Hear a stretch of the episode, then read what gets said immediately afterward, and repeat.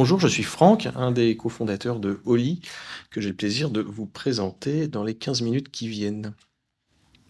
Basiquement, on va commencer par notre mission qui est de fournir aux directions finances, opérations techniques du secteur des industries culturelles et créatives des services et des outils décisionnels permettant de mesurer, piloter et réduire leur impact environnemental. On a mis du temps à écrire ce genre de phrase. Évidemment, l'idée c'est qu'on va passer les minutes qui suivent à mieux comprendre euh, ce que ça veut dire. Un petit tour d'horizon. Euh, la boîte est, très jeune. Hein, si on regarde son cabis, euh, elle date de septembre. En revanche, elle est composée d'une équipe assez senior. On a tous euh, de très nombreuses années d'expérience, à la fois dans le domaine des technologies, de la donnée et du secteur audiovisuel. La boîte, elle est emmenée en tête de proue par Cédric, qui a été l'un des contributeurs très notables ces dernières années à toutes les actions de développement durable du secteur. Les personnes dessous ne sont ni par ordre alphabétique ni par ordre d'importance, c'est l'ordre dans lequel euh, on s'est un peu rencontrés et on a été embarqué dans le sujet. Donc nous avons Julien qui est docteur en informatique spécialisé dans tous les, langages ainsi que l'IA et qui a eu euh, de grandes expériences sur les sujets vraiment techniques euh, liés à la, la post-production, à l'animation, etc. Youssef qui est directeur financier, qui a été directeur de studio d'animation. Youssef, un point important, c'est qu'il accompagne la boîte, mais surtout aussi dans les produits et services qu'on développe, il travaille à amener une vision financière et une dimension de pilotage à, ce qu'on fait pour que euh, nos pour que nos produits et services dépassent euh, le simple cadre de la mesure de carbone. Euh, moi-même, euh, je vais pas vous refaire ma vie. On va faire, j'ai quelques années en direction de post-production. Ensuite, j'ai fait de la production, beaucoup dans le digital et dans toutes les innovations, euh, dans tout ce qui était innovation pour audiovisuel. Et j'ai passé ces six dernières années dans une startup qui fait de l'e-commerce. Euh, ce qui est très bien parce que moi ça m'a permis de découvrir le monde du produit, de la tech, la data en profondeur. Mais également les trois dernières années, j'ai beaucoup participé au pivot euh, RSE de la boîte, euh, puisque dans le monde des licornes, du jour au lendemain, on est passé de gagner des parts de marché à euh, devenir green. Donc voilà, comment est-ce qu'en un trimestre on fait pivoter une boîte? Je l'ai vécu de l'intérieur. Emmanuel, qui est avec moi ce matin, ingénieur, spécialiste en infrastructure, stockage base de données, il y a forte chance que certains de vos fichiers soient déjà passés par ces serveurs.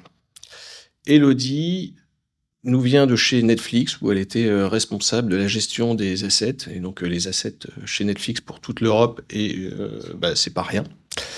vous l'avez sans doute rencontré si vous avez livré quelque chose à Netflix. Alors le contexte dans lequel on crée Oli, l'entreprise a un impact sur l'environnement. Je ne vais pas m'approfondir là-dessus. Je pense que tout le monde commence à bien comprendre le contexte. Euh, la planète va mal, euh, il faut la sauver. Au-delà de ça, et plus concrètement, euh, il y a un très fort contexte réglementaire qui se met en place en Europe à travers la CSRD. Mais ce n'est pas que l'Europe. les USA, il y a le Carbon Act, et récemment, la Californie a voté une loi qui est très très proche de notre CSRD. Donc quand la Californie s'y met, c'est-à-dire que les États-Unis vont suivre. D'un point de vue commercial, alors tout le monde n'est pas soumis à la CSRD. Euh, en particulier, c'est les entreprises de plus de 255, 250 salariés et 50 millions de chiffres d'affaires. Néanmoins, euh, ce qui va se passer, c'est que bah, par un effet de propagation, quand un groupe média a besoin d'être compliant avec la CSRD, elle va demander à toutes ses filiales et à tous les prestataires qui bossent pour les filiales de remplir un certain nombre de critères dont tout le monde va devoir y passer, euh, même si vous n'avez que euh, 10 salariés et que tout le reste, c'est des intermittents. Par ailleurs, dans le secteur euh, qui est le nôtre en particulier, euh, on, se, motive beaucoup sur tout ce qui est euh, développement durable. Et aujourd'hui, bah ça, euh, les, tous les gens qui font de la production savent que les aides du CNC, par exemple, commencent à être conditionnées, conditionnées euh, au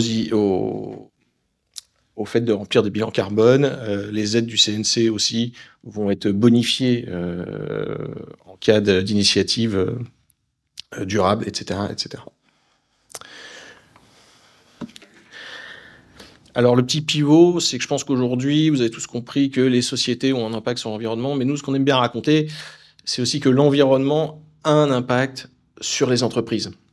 Parce que derrière la valise carbone et qu'est-ce que la société émet, et, hein, il faut bien se dire que ça marche dans l'autre sens aussi, c'est-à-dire que dans un contexte de ressources qui commence à s'épuiser, dans un contexte géopolitique où, par exemple, une guerre en Ukraine implique très rapidement des prix d'électricité qui peuvent être multipliés par 100, 200 dans certains pays, des difficultés d'approvisionnement en matières premières, qui impliquent des problèmes de production de cartes graphiques. Tout ça fait qu'aujourd'hui, il y a aussi un risque euh, qui naît de l'environnement et qu'il faut que les, sociétés euh, commencent à prendre en compte. Pour vous donner une idée, on a vécu l'année dernière la fermeture d'un studio en Belgique parce qu'un studio d'animation qui utilise beaucoup de render farm, quand on le multiplie son électricité par 200, parce qu'il n'y a pas le bouclier qu'il y avait en France, ça, peut, être compliqué. Euh, ou un autre studio qui a dû abandonner une production de film parce qu'il n'arrivait plus à trouver de carte graphique pour faire ses calculs. Et ça, c'est un contexte qui est fait pour durer. Donc nous, ce qu'on qu'on a un petit peu euh, compris, c'est que les, les, véritables enjeux euh, pour l'entreprise, c'est de commencer à retrouver le lien qui existe entre les ressources physiques qu'elle utilise, qui elles-mêmes euh, sont extrêmement liées aux dépendances de l'environnement qui, qui, qui, sont nécessaires pour les produire. Une fois qu'on a pris conscience de ça, on se rend compte que bah, on va avoir besoin d'un système d'information pour piloter les ressources physiques. Et ça, aujourd'hui, l'entreprise est bien équipée en système d'information pour gérer sa compta, beaucoup moins pour gérer ses ressources physiques. Et donc, in fine, comme l'entreprise aura toujours continué de gagner de l'argent et qu'elle regardera toujours son, euh, bilan à la fin du mois, il va falloir lier la manière dont on pilote ses ressources physiques avec la manière dont on pilote ses ressources financières. Donc, quelle est notre méthode de travail? Déjà, euh, commencer par se dire que tout ce qu'on fait en France est formidable et qu'on est sans doute en France et en Europe euh, extrêmement en avance, extrêmement volontaire sur ces questions-là mais il ne faut pas perdre de vue le, contexte international. Donc, une fois de plus, le problème de ressources est un problème international. Donc là, typiquement, de petites choses assez amusantes, si on s'amuse à, comparer les, émissions de gaz à effet de serre concernées, enfin, qui sont émises par le matériel technique lié à une journée de montage, si on prend en France, on se rend compte que c'est l'achat des machines et l'immobilisation du matériel qui est le plus gros et le coût le plus important en termes d'impact environnemental, si je prends la même machine et que je la mets en Pologne, la Pologne n'ayant pas euh, la chance d'avoir une énergie décarbonée comme en France, le sujet n'est pas du tout le même. Donc le volume n'est pas le même et en plus la décomposition n'est pas le même. Une entreprise euh, qui ferait du rendu 3D en Pologne s'interrogerait extrêmement plus sur le risque lié à sa consommation d'énergie. Et c'est ça qui est intéressant, c'est quand on, quand on prend le problème des process de production à travers le, prisme de l'impact environnemental, derrière, on, va relever des choses économiques qu'on ne regardait pas avant. L'électricité n'était pas vraiment, la consommation d'électricité, surtout en France, n'était pas vraiment un problème pour les entreprises. Par ailleurs, euh, un de nos autres piliers, c'est qu'on est nativement intersectoriel. Ce qu'on veut dire, c'est qu'on ne, peut pas approcher le, problème euh, de gestion des ressources en se focalisant sur les métiers spécifiques de nos secteurs. On est obligé de voir ça de manière extrêmement large. Euh, donc, on est obligé de s'interroger sur euh, les consommations, les modes de fabrication et les usages du cloud ou de rentrer dans le détail du, fonctionnement des serveurs. Mais aussi, par ailleurs, le cinéma et l'audiovisuel ayant vocation à reproduire le monde entier, eh ben, on doit étudier le monde entier pour pouvoir le remettre dans nos analyses. Alors qu'est-ce qu'on fait? Parce qu'on y arrive, hein, de cette présentation. Euh, ce qu'on constate aujourd'hui, c'est que euh, si on se met à la place euh, de nos clients, des grandes entreprises qui peuvent être des groupes ou des producteurs, toute la chaîne de valeur est impactée. Et eh ben, la quantité d'informations qu'ils reçoivent, elle est énorme. Il y a déjà trois calculateurs carbone en France. je crois, il y a un label. bientôt, il y en aura sans doute deux. Euh, le contexte législatif, il change tous les jours. Le contexte législatif, si je rajoute l'international, devient très compliqué. Donc en fait, le premier pas avec euh, tous nos clients, c'est de les accompagner euh, pour naviguer dans, cette, dans cette complexité et les aider à faire le tri dans les messages qu'ils reçoivent. La première chose, c'est le client, il arrive, il dit, je veux faire quelque chose, je sais que j'ai des obligations. parfois, il n'en a pas, parfois, il, en a, mais il ne sait pas vraiment pourquoi. Donc notre premier pas, c'est voilà, refaire le point. Ensuite, euh, ce qu'il faut bien voir, c'est parmi les, la manière dont le client nous approche, on peut avoir régulièrement une approche euh, j'ai besoin d'un bilan carbone. Un bilan carbone, ça va vous donner un rapport comme ça. Le bilan carbone, c'est fait pour n'importe quelle société, euh, de n'importe quelle taille. ça va se, se, focaliser sur un type de rendu qui est axé sur des, sur des piliers génériques comme le transport et l'énergie. C'est pas forcément très activable. Donc, nous, à travers une approche, euh, euh, une approche scientifique, euh, on va éviter au maximum les données financières. On va essayer de travailler sur les ressources, physiques ou digitales. On va travailler sur les, ressources. Orienter data, parce qu'en en fait, si on veut calculer ça correctement et si on veut pouvoir manipuler des données pour prendre les bonnes décisions, il va falloir mettre ça dans des bases de données et faire des calculs qui fonctionnent. Toujours remettre ça en gardant en tête les enjeux financiers. On n'est pas là pour faire les écologistes de service. Voilà. Et euh, dernier point, comme on a une connaissance opérationnelle des métiers, on va pouvoir trouver des solutions vraiment activables. Et inversement, ne pas recommander les choses dont on sait que ça va être impossible à court terme. Parce que c'est ça aussi, euh, il y a un certain pragmatisme qu'on n'a pas toujours quand on arrive avec l'étendard euh, écologiste.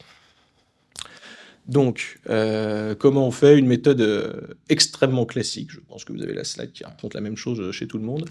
Mesurer, prioriser, agir mesurer. Euh, là, ce qui est intéressant, euh, deux choses à noter, c'est que on va pas se limiter au transport, euh, à l'alimentation, à l'énergie.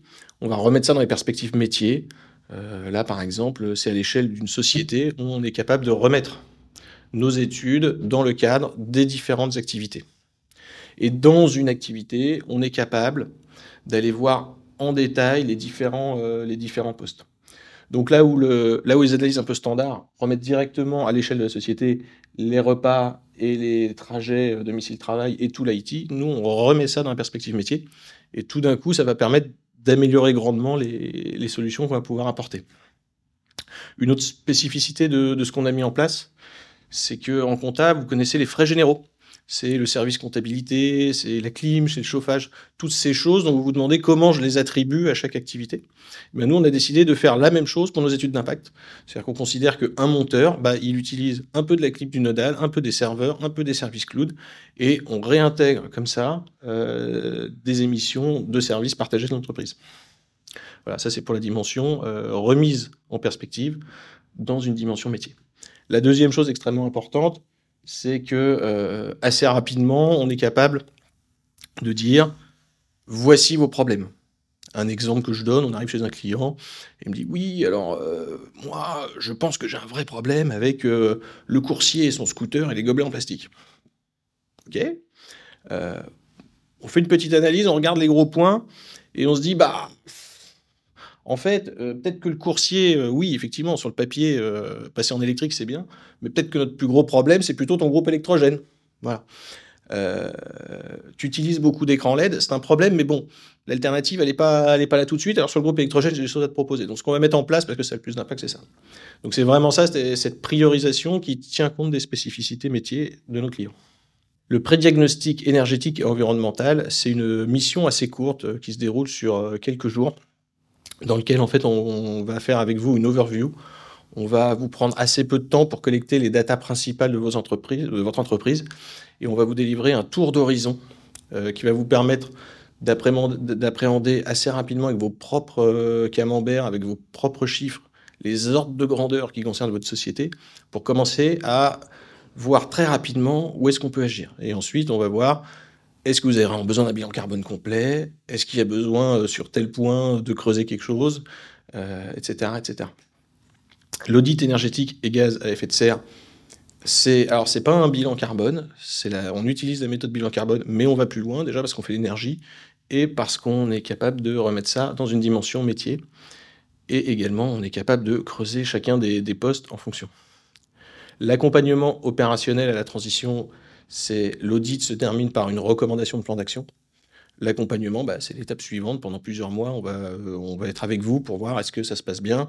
Et à la fin, on pourra euh, émettre un rapport qui vous permet de garantir que vous avez bien mené les actions que vous étiez engagé à faire. Pour info, il y a tout un tas de contextes actionnaires, euh, clients, employés.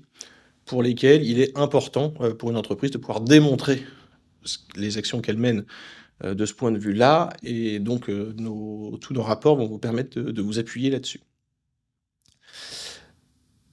Dernier point, ingénierie des systèmes d'information. Quand on parle de ressources, il y a les ressources physiques, au sens, au sens un ordinateur, un humain qui vient travailler et qui mange est aussi une ressource physique.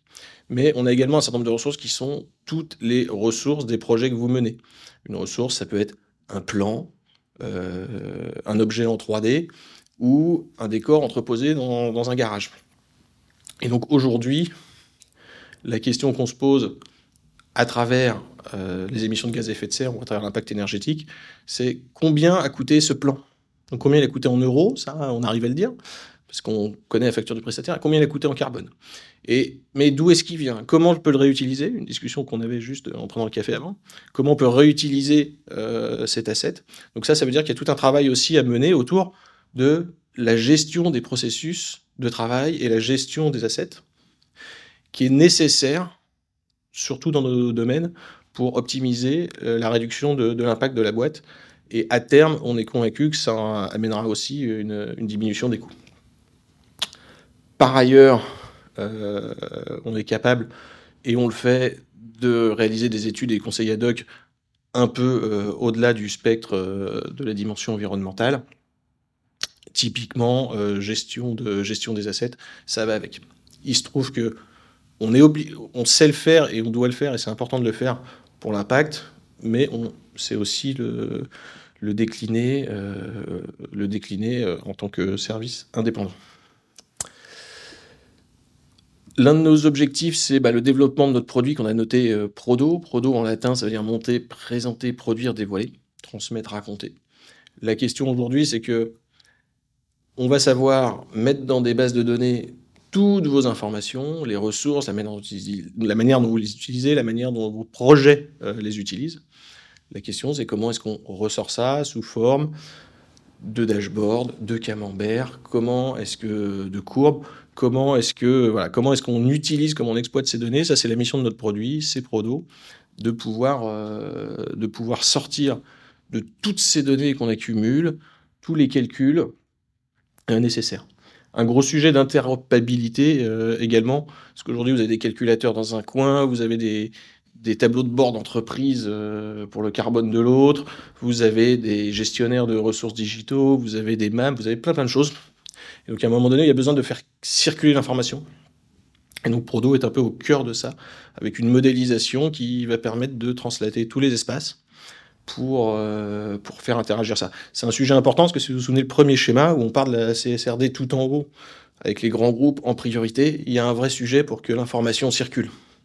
Parce que comme chaque, euh, chaque élément de la chaîne a des outils un peu différents, ça, peut, ça, peut vite devenir, euh, ça peut vite devenir un sujet si on s'échange des fichiers Excel.